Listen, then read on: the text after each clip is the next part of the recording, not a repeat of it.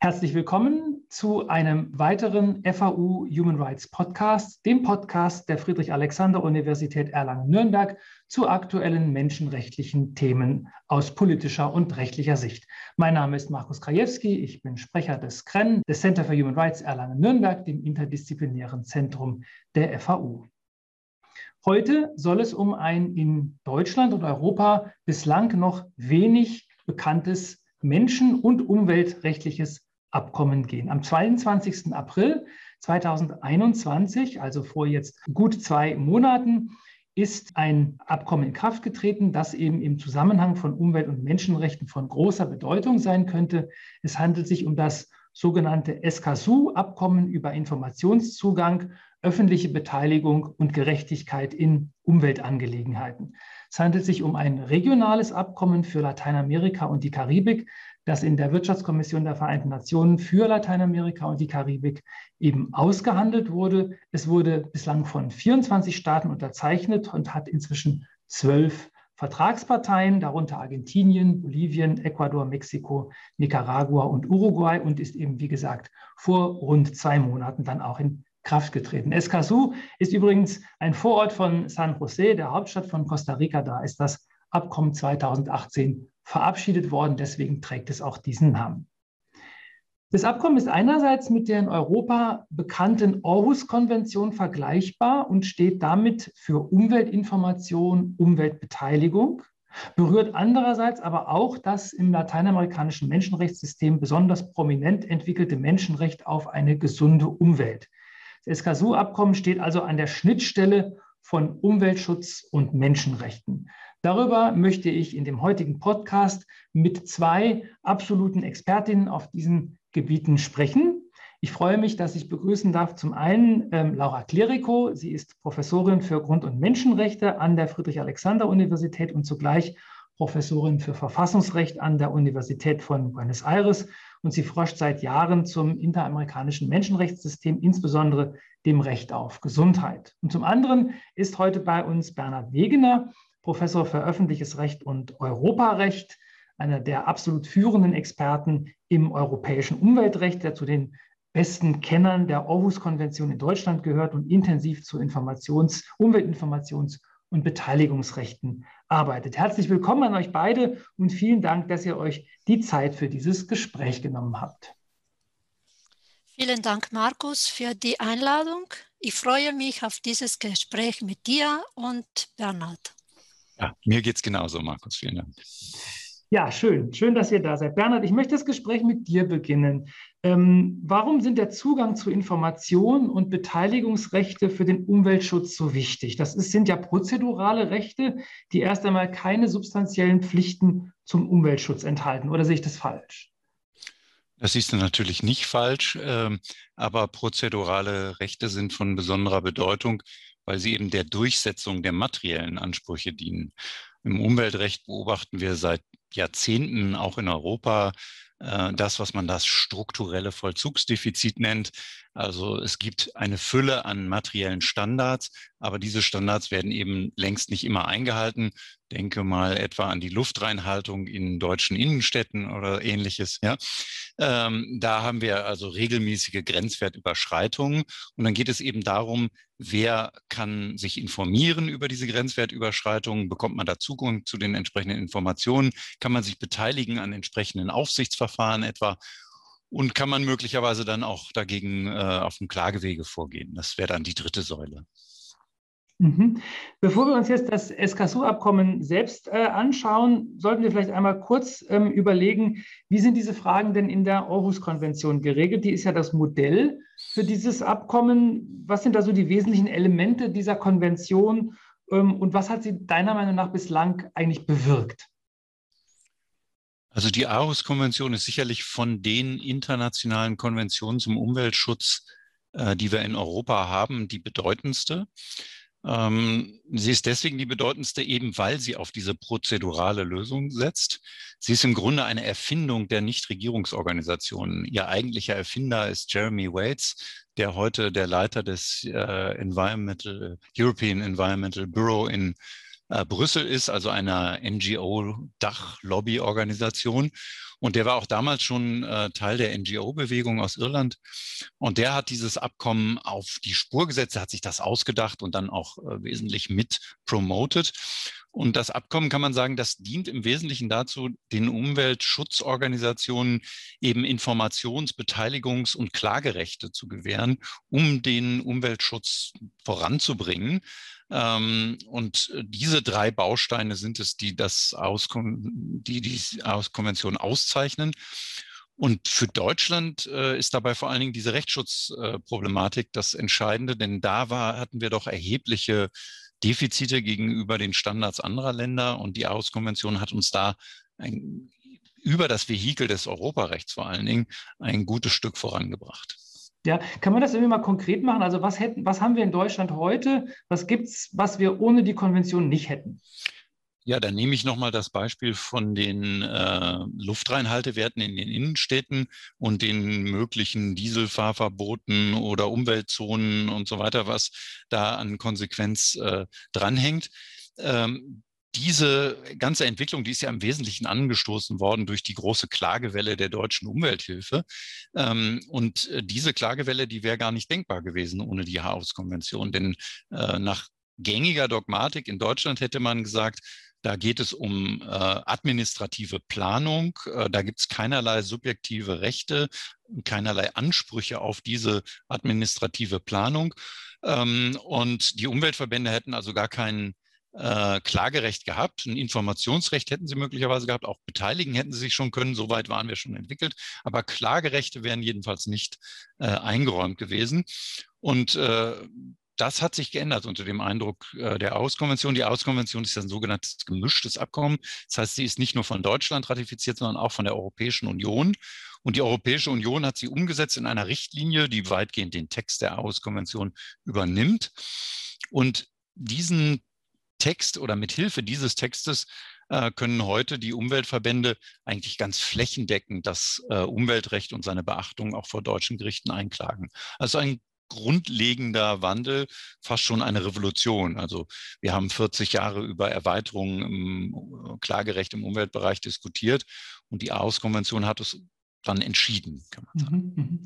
Das heißt also, man kann, wenn man nochmal gefragt wird, was bringt das Völkerrecht, dann kann man jedenfalls sagen, also es gibt durchaus auch völkerrechtliche Abkommen, die zu signifikanten Veränderungen und eben auch fortschrittlichen Dingen beigetragen haben. Wenn wir uns jetzt vielleicht mal das SKSU-Abkommen genauer anschauen, welche Gemeinsamkeiten und welche Unterschiede zur Aarhus-Konvention sind dir denn da auf den ersten Blick aufgefallen? Also erstmal muss man die Gemeinsamkeiten betonen. Äh, man kann sagen, äh, das Escazur-Abkommen ist ein Stück weit Copy and Paste äh, zur Aarhus-Konvention. Das wundert auch nicht, weil das Escazur-Abkommen ja auch im UN-Kontext entstanden ist, also von der UN promoted ist. Und die UN ist auch diejenige Organisation, die das, die Aarhus-Konvention aufgesetzt hat und dann für deren Ratifikation gesorgt hat. Ähm, also da ist ganz, ganz viel Gemeinsamkeit bis in die Wortwahl und in den Aufbau hinein und die drei Säulen und so alles gleich. Äh, es gibt ein paar Besonderheiten. Ähm, der auffälligste ist wahrscheinlich der hervorgehobene Schutz der Umweltschützer und der Menschenrechtsaktivisten, der hier von der SKSU, äh, von dem SKSU-Abkommen nochmal eigens betont wird. Dieses Element, das fehlt äh, in der Aarhus-Konvention. Ich würde sagen, das liegt daran, dass wir in, auf einem, einem glücklicheren äh, institutionellen Setting oder gesellschaftlichen Setting leben. Wir haben keine äh, unmittelbaren Lebensbedrohungen, jedenfalls regelmäßig nicht für Umweltschützer. Äh, und dementsprechend fehlt dieser besondere Schutzaspekt, äh, der da in dem neuen Abkommen nochmal eigens hervorgehoben wird. Aber sonst ist das sehr, sehr ähnlich. Mhm. Würde man vielleicht jetzt Anschlussfrage dann, wenn man die, diese Abkommen auslegt, dann vielleicht auch so versuchen, die im, im, im Lichte, jeweils wechselseitigen Licht auszulegen? Also es gibt ja auch einen Spruchkörper, der die AOS-Konvention auslegt. Wären das dann auch so ähm, Elemente, die man vielleicht auch bei einer Interpretation des SKSU-Abkommens heranziehen könnte? Wie würdest du das sehen? Ja, also das Escasur-Abkommen sieht ja genauso wie die Aarhus-Konvention auch so einen Spruchkörper vor. Also wir nennen das ein Compliance Committee. Ja. Ähm, das ist unter der Aarhus-Konvention erstaunlich wirkmächtig geworden, dieses Compliance Committee. Es fungiert fast so wie ein Gerichtshof der Aarhus-Konvention. Ähm, ob das sich unter der SKSU, äh, unter dem SKSU-Abkommen genauso entwickelt, muss man abwarten. Auch da ist so ein Compliance Committee vorgesehen. Äh, aber ob die sich wirklich so entfalten können, das hängt natürlich von ganz, ganz vielen institutionellen Rahmenbedingungen ab, die man jetzt noch nicht beurteilen kann. Jetzt ist ja gerade erst in Kraft getreten hm. und das Compliance Committee ist noch gar nicht etabliert und so. Das Verfahren ist noch nicht etabliert. Also da muss man sehen, was passiert wenn es so etabliert wird, wie das in Europa der Fall war, dann werden die sicherlich ganz intensiv auch auf die Rechtsprechung oder die Entscheidungsfindung, sagen wir besser, äh, des hiesigen Compliance Committees schauen und sich daran orientieren. Ob wir uns dann später auch mal an denen orientieren, muss man abwarten. Äh, wir sind da natürlich Frontrunner jetzt im Moment noch, äh, aber kann gut sein, dass die da mit innovativen Ideen kommen. Lateinamerika ist ja gerade im Menschenrechtsbereich für innovative Ideen bekannt. Also da kann sich vielleicht noch was entwickeln. Ah ja, das wird, das wird spannend zu sein. Laura, vielleicht ähm, Stichwort war schon Lateinamerika. Ähm, Argentinien und Mexiko haben das ähm, Abkommen jetzt am 21. Januar ratifiziert und damit auch sein Inkrafttreten ermöglicht. Das war immerhin fast zweieinhalb Jahre nach der Unterzeichnung des Abkommens. Warum hat es so lange gedauert? Ähm, wie wird das Abkommen vielleicht auch ins Speziell in Argentinien bewertet? Ja, Markus, äh, danke für die Frage. Ich werde spezifisch über Argentinien vielleicht sprechen. Äh, es hängt vom politischen Kontext ab. Ne? Seit dem Wechsel der Regierung von der Mitte-Rechts-Koalition in Argentinien zur Mitte-Links-Koalition im Dezember 2019 ist das Interesse am Escaso-Abkommen gestiegen. Ne? Im Jahr 2020 wurde das Abkommen von, von Escazú vom Kongress mit einer robusten Mehrheit gebilligt. Die zwei wichtige Punkte sind zu betonen. Ein, von, äh, erstens der Konsens im Parlament zugunsten von Escazú. Zweitens, dies verschaffte dem Vertrag eine breite öffentliche Sichtbarkeit. Diese zwei Punkte, ich glaube, sind nicht zu unterschätzen. Ein Abkommen wie Escazú stellt ein wichtiges Instrument für Lateinamerika und der Karibik vor. Lateinamerika gilt weltweit als die gefährlichste Region für Umweltaktivisten und Menschenrechtsverteidiger und Verteidigerinnen. Zum Beispiel nach Angabe der internationalen NGO Global Witness wurden 2009 2019 alleine in Lateinamerika 108 Klimaaktivisten und Aktivistinnen ermordet. Die, äh, die höchste Todesstrafe verzeichnet dabei Kolumbien mit 64 Personen, gefolgt von Brasilien 24 und Mexiko 18 Personen.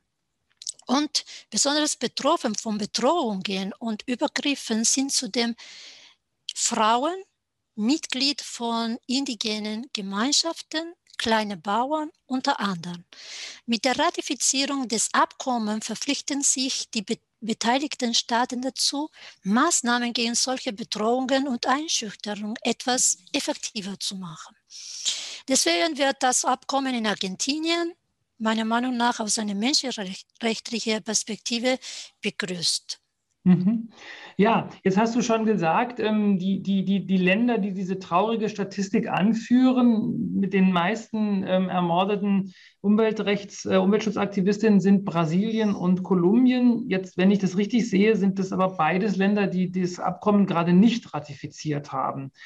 Gibt es da irgendwie, ein, äh, kann man das erklären? Bei Brasilien habe ich so gewisse Vermutungen, dass das auch mit der aktuellen Regierung zusammenhängt. Aber wie ist das generell zu bewerten? Kann man da hoffen, dass wenn es zu Regierungswandeln kommt, dass dann dort auch das ratifiziert wird? Oder wie würdest du das einschätzen? Ja, es ist zu hoffen. Ne? Mit einem anderen politischen Szenario ist zu hoffen, ne? mehrere Ratifizierungen. Aber äh, zurück zu deiner Frage, ne? das ist so, äh, wir haben Mexiko, Argentinien, Uruguay, Bolivien, Ecuador, Antigua und Barbudas, Guyana, Nicaragua, Panama, St. Kitts und Nevis, San Vicente und Granadina sowie Santa Lucia haben dieses Umweltabkommen unterzeichnet. Zwölf Staaten. Etwas Interessantes, Markus, vielleicht für ein anderes Podcast, ist, dass wir haben hier viele Länder von der Karibik. Aber wie du sagst, oder wie du gesagt hattest, Länder wie Kolumbien und Brasilien sind nicht an Bord. Und genau dort sind viele Menschenrechtsverteidiger und äh, Umweltaktivisten ermordet. Das heißt, ich sehe keinen menschenrechtlichen Grund, nicht SK2-Abkommen äh, zu ratifizieren. Natürlich gibt es Ausreden oder wie du gesagt hattest, Erklärungen. Diese Staaten sagen, dass sie ihre wirtschaftlichen Interessen oder nationale Souveränität und Entscheidungsfreiheit durch die Vertragsabstimmungen eingeschränkt äh, sehen, eingeschränkt werden. Gut, spezifisch zu Brasilien. Du hast recht, sagen wir, unter der aktuellen Regierung überrascht niemand, ne, dass äh, dieser Vertrag nicht äh, ratifiziert worden ist. Solange Bolsonaro an der Regierung ist, keine Hoffnung für Escazú. Kolumbien, gut, gleiche äh, Erklärungen. Und ich sehe auch unter der Regierung von Duque kein, keine Hoffnung. Deswegen, Markus, Bernhard, wie in anderen Ländern Lateinamerikas kommt der größte Widerstand von der Unternehmensgruppe ne, mhm. Unternehmergruppen, die, sagen wir, große Einfluss an Regierungen haben. Und äh, deswegen, äh, wir können sagen, dass die Einklagbarkeit von Menschenrechten in Umweltangelegenheiten in solchen Ländern auf der interamerikanischen und nationalen Ebene sehr wichtig ist. Wenn wir jetzt vielleicht mal einen Schritt weiter gehen und das ist jetzt auch schon angeklungen. Wir haben da Zusammenhänge zwischen Umweltschutz, äh, äh Umweltinformationen, Zugang zu ähm, Umweltinformationen, aber eben auch Klagerechten und Menschenrechten. Ähm, spezifisch mit dem Blick auf das Menschenrecht auf eine gesunde Umwelt. In einem Blogbeitrag habe ich gelesen, dass das ähm, Escazú-Abkommen auch Bezüge zum Protokoll von San Salvador ähm, des, der Interamerikanischen Menschenrechtskonvention aufweist vor allem aber zu dem Gutachten 2317 zur Umwelt- und Menschenrechten des Interamerikanischen Menschenrechtsgerichtshofes. Ähm, das ist ja, Bernhard hat das eben schon angedeutet, ähm, im interamerikanischen System haben wir einige Elemente, die wir als auch im Menschenrechtssystem progressiver bezeichnen würden als das europäische System. Da würde ich das Recht auf gesunde Umwelt in jedem Fall dazu zählen. Ähm, Siehst du, Laura, da auch diese Bezüge ähm, zwischen die wechselseitigen Bezüge oder an welchen Elementen des Abkommens kann man das eigentlich noch festmachen? Ja, ich sehe auch so, äh, Markus, an viele Elemente des SK2-Abkommens kann, kann man diese Bezüge festmachen. Ne? So wie äh, SK2, so wie Bernhard erklärt hatte, SK2-Abkommen äh, verbinden oder ver, verbindet äh, vier vier Elemente oder Bausteine. Information und Mitbestimmungsrechte sowie den Zugang zur Justiz in Umweltangelegenheit mit dem Schutz von Menschenrechtsverteidiger und Menschenrechts- und Umweltaktivisten. Das ist einerseits ESCASO. Andererseits, wir wissen, die Rechtsprechung des Interamerikanischen Gerichtshofs für Menschenrechte ist weltweit, so wie Bernhard gesagt hat, äh, anerkannt wegen der progressiven Interpretation von soziale, kulturelle, wirtschaftliche und Umweltschutzmenschenrechte. Sie werden als autonome Rechte anerkannt unter Artikel Nummer 26 der Amerikanischen Konvention für Menschenrechte. Das heißt, sie sind direkt einklagbar, sagt das Gericht. Mehrere Urteile des Interamerikanischen Gerichtshofs für Menschenrechte haben, das, haben sogar das Recht auf Zugang zu Information, auf Partizipation, auf Justiz und Schutz der Menschenrechtsverteidiger und Verteidigerinnen in Umweltangelegenheit entwickelt. Und vor allem, als du gesagt hast, äh, hast äh, ist zu finden, diese Entwicklung sind zu finden in Gutachten Nummer 23 von 2017 ähm, ähm, bezüglich Umwelt- und Menschenrechte zu finden.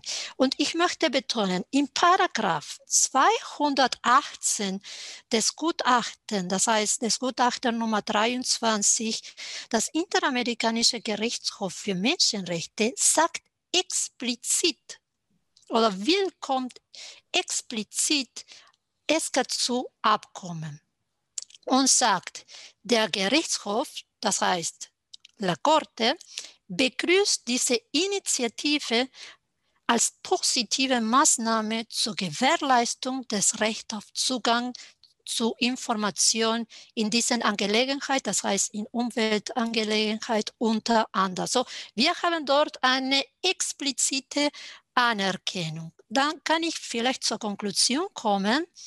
Es zu Abkommen wird die Rechtsprechung des Interamerikanischen Gerichtshof für Menschenrechte ergänzen, verstärken und vervollständigen. Und daher ist auch abzusehen, dass der Interamerikanische Gerichtshof für Menschenrechte die Bestimmungen des Escasso-Abkommens bei der Analyse des Schutzes und der Gewährleistung von Verfahrensrechten zur Information, Partizipation und Zugang zur Justiz in Umweltangelegenheit berücksichtigt wird. Das Gericht, La Corte, wird das Escasso-Abkommen als Teil der Corpus Juris über das Menschenrechte auf Schutz der Umwelt ansehen. Das ist ja schon mal eine ich würde mal sagen, eine, eine, klare Ansage. Ja? Also der Gerichtshof sagt sehr eindeutig, also er begrüßt, dass das Abkommen in Kraft getreten oder in Kraft treten wird und wird es eben auch aufnehmen. Ähm, jetzt wollen wir doch mal nochmal nach Straßburg schauen vielleicht. Ähm, Bernhard, welche Bedeutung haben denn eigentlich Umweltinformationen, Umweltbeteiligungsrechte in der Rechtsprechung des Europäischen Gerichtshofs für Menschenrechte zur EMRK? Sind da so vergleichbare Bezüge? Ich weiß jetzt nicht, aber ich glaube nicht, dass der, der EGMR die Verabschiedung der Aarhus-Konvention begrüßt hat. Ähm, aber gibt es da, gibt's da in der Rechtsprechung etwas ähm, oder muss man da eigentlich eher von so einer Art Splendid Isolation sagen? Einmal haben wir Aarhus und Compliance Committee und auf der anderen Seite haben wir EMRK und EGMR. Ja, so würde ich das eher beschreiben, also so wie du es zuletzt genannt hast. Ähm, die beiden haben sich noch wenig äh, miteinander beschäftigt, muss man sagen. Also weder hat das Compliance Committee äh, besonders auf die Rechtsprechung des Europäischen Gerichtshofs für Menschenrechte geschaut, noch umgekehrt. Ähm, das ist vielleicht auch nicht so notwendig gewesen in der Vergangenheit, äh, denn äh, ich habe es schon erwähnt, also jedenfalls für den Bereich der EU ähm, ist das aus Abkommen sehr intensiv rezipiert worden, sowohl von der nationalen Gerichtsbarkeit als auch von der Gerichtsbarkeit des EuGH. Ähm, der EuGH hält sich da noch ein bisschen mehr zurück, vielleicht auch, weil er ja immer einen gewissen Vorbehalt hat gegenüber der Anerkennung externer Gerichtsbarkeiten. Aber ähm, dennoch kann man sagen, also da sind die Einwirkungen und die Bezüge sehr, sehr intensiv. Und das gilt mit gewissen Abstrichen auch für andere Vertragsstaaten der SAUS-Konvention. Äh, also soweit die sich überhaupt mit den entsprechenden Themen intensiver auseinandersetzen, äh, ist das auch eher ein Dialog mit der nationalen Gerichtsbarkeit. Ähm, beim EGMR ähm, da haben wir zum einen allerdings auch eine Rechtsprechung zu allgemeinen Informationsrechten, also jetzt so über den Umweltbereich hinaus. Und da hat der EGMR ja durchaus sehr innovative Ansätze, auch im Vergleich zu, zum deutschen Recht. Ähm, und ähm, dann muss man sagen, hat er auch eine eigene Rechtsprechung zu einem Menschenrecht auf Umweltschutz, ähm, das noch nicht so sehr weit entwickelt ist. Er ist da eher zurückhaltend. Er findet auch wenig textliche Grundlage dafür, muss sich da so ein bisschen behelfen mit Familie, Schutz der Familie und solchen Dingen. Ähm, aber ähm, da gibt es schon äh, erkennbare Bemühungen, aber die beiden sind doch noch ziemlich weit, ziemlich stark nebeneinander agieren nebeneinander her. Es könnte sich ein bisschen ändern jetzt mit den anhängigen Klimaklagen beim EGMR. Aber das muss man abwarten, was da mhm. rauskommt. Mhm.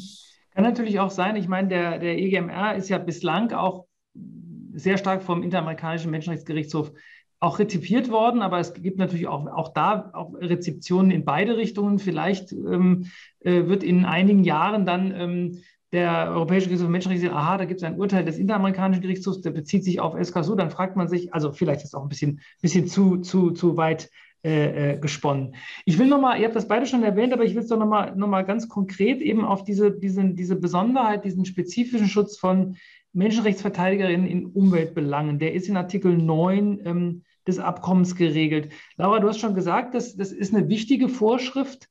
Ähm, jetzt wollen wir noch mal ganz konkret sagen, also angenommen, in, in, hast auch Mexiko genannt, da sind also Menschen auch ähm, die Menschenrechtsverteidiger in Umweltbelangen oder Umweltaktivistinnen sind ermordet worden. Wie, welche, welche konkrete Rolle könnte jetzt in einem Staat wie Mexiko, das ja das Abkommen ratifiziert hat, diese, dieser besondere Schutz auch spielen? Oder auch gerne in Argentinien.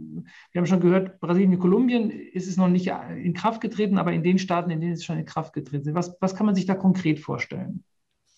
Ja, äh, sehr wichtige Frage. Ne? Und ja, du hast recht, Artikel Nummer drei ist sehr, sehr spezifisch über Menschenrechtsverteidiger und können wir sagen Verteidigerinnen in Umweltangelegenheiten. Ne? Wir haben dort, wenn wir das lesen, es geht um Rechte, aber es geht aber auch um staatliche Verpflichtungen, ne? positive und negative Verpflichtungen. Und ich möchte Paragraph 3 äh, von Artikel 9 lesen. Das ist, sagt, äh, jede Vertragspartei trifft außerdem geeignete wirksame und rechtzeitige Maßnahmen, um Angriffe, Drohungen oder Einschüchterungen zu verhindern. Ja, das ist sehr spezifisch. Dann, ich werde ein paar Beispiele geben über praktische Bedeutung.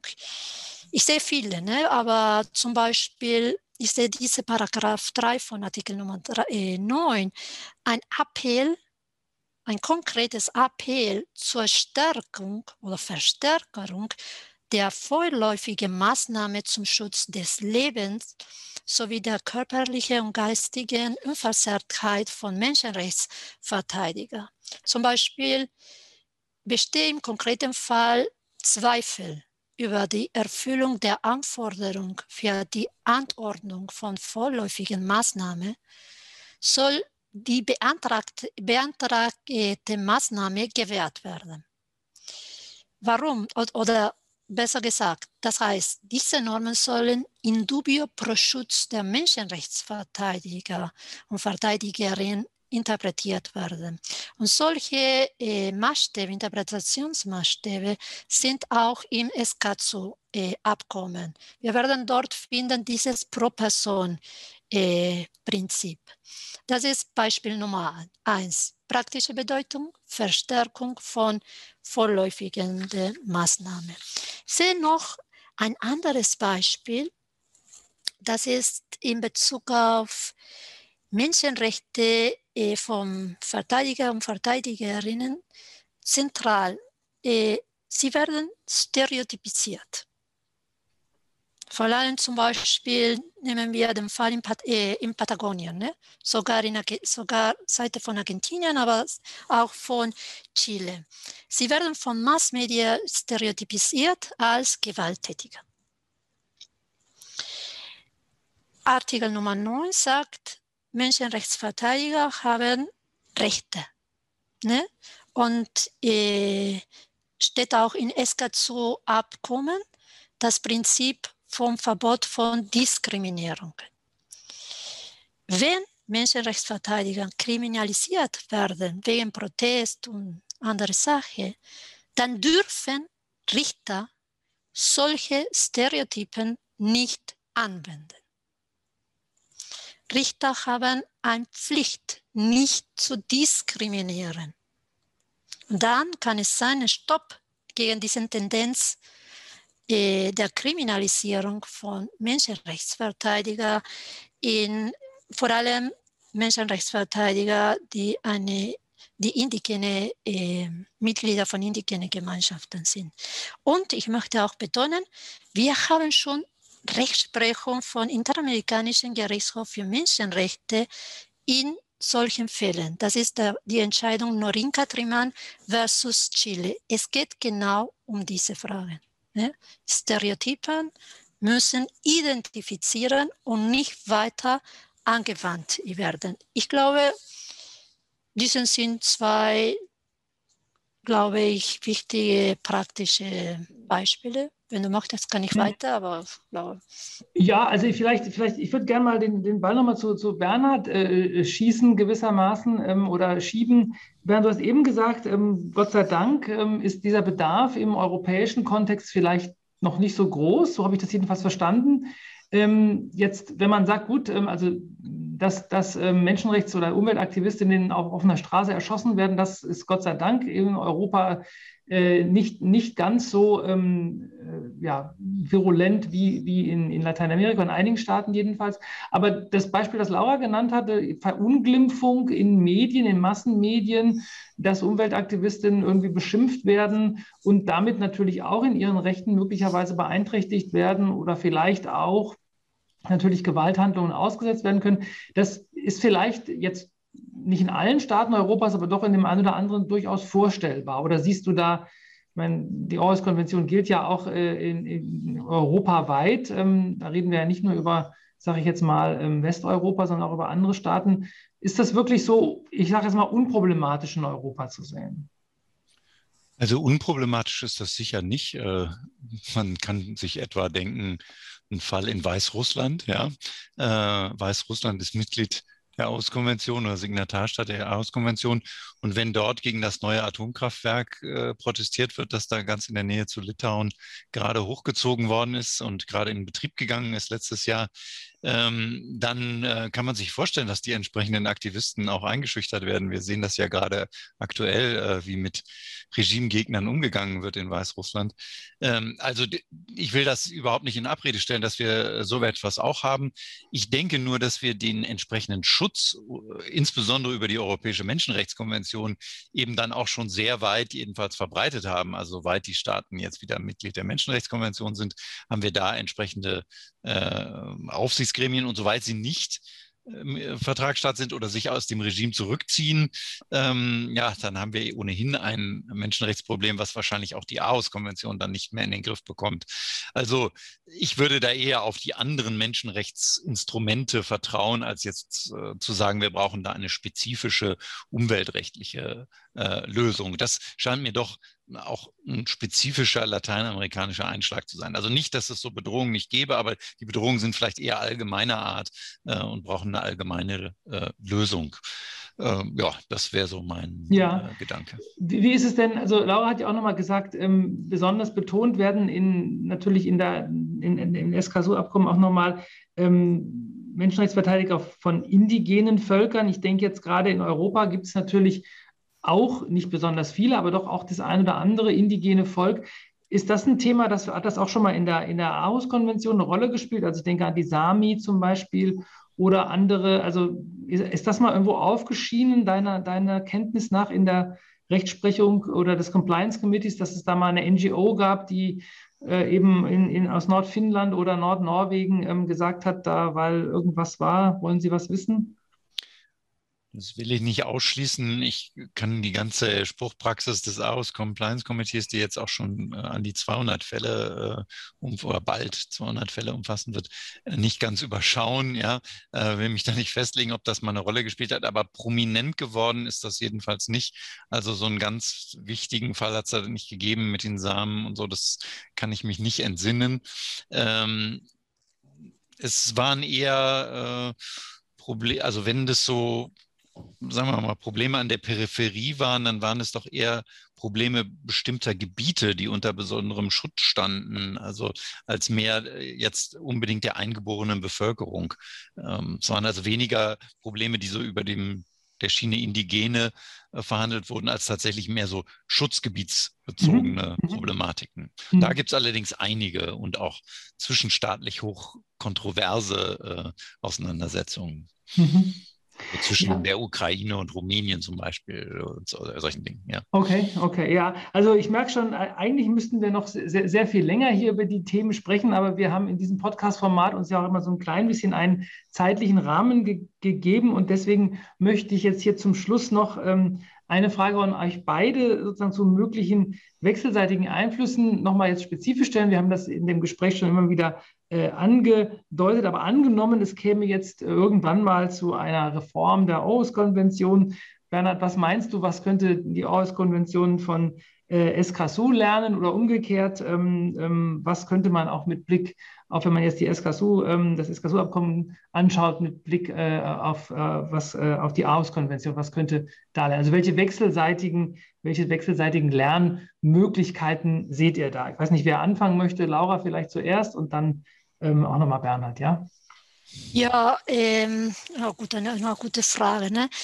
Äh, Bernhard hat schon uns gesagt, das Aarhus-Abkommen dient dem Escaso-Abkommen als Inspirationquelle. Ne? Er hat uns gesagt, soll wie Copy and Paste. Ne? Das ist klar.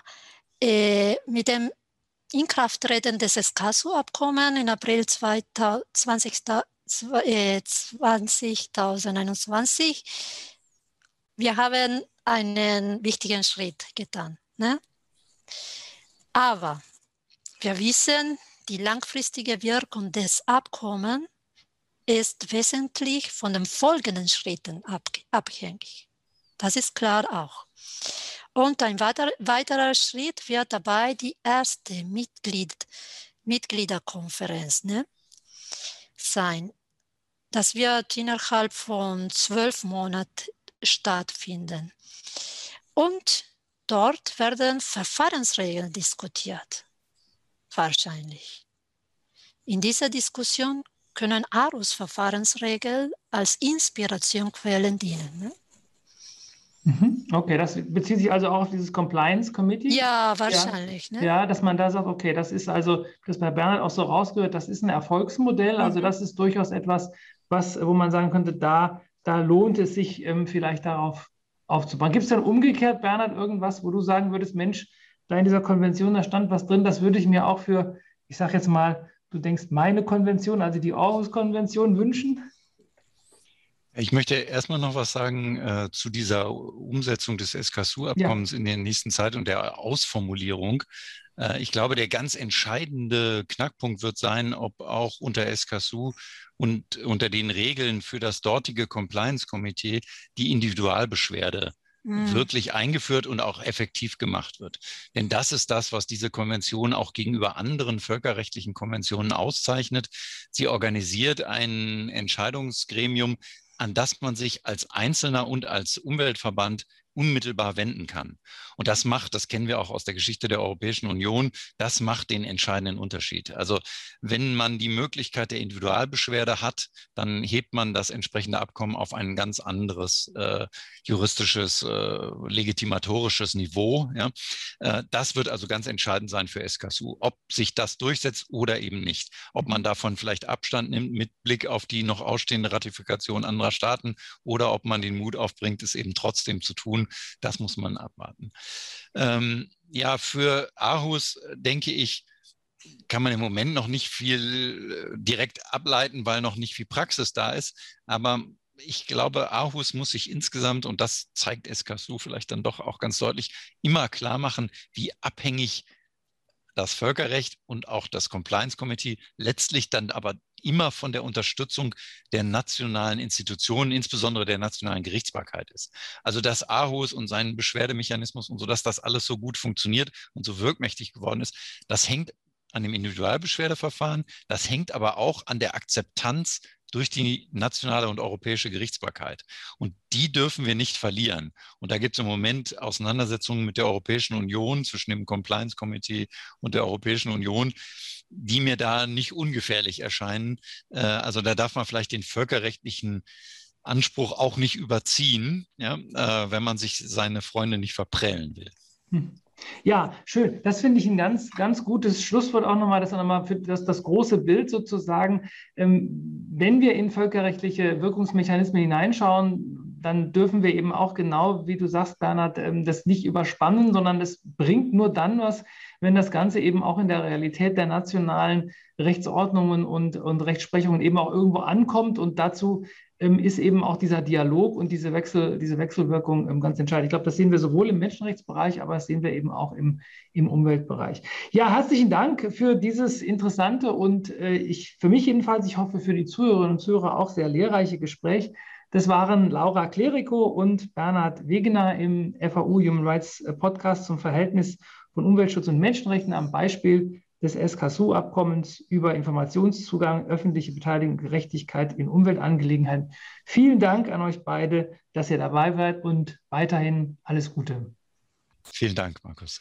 Ja, vielen Dank, Markus und Bernhard und guten Abend für alle.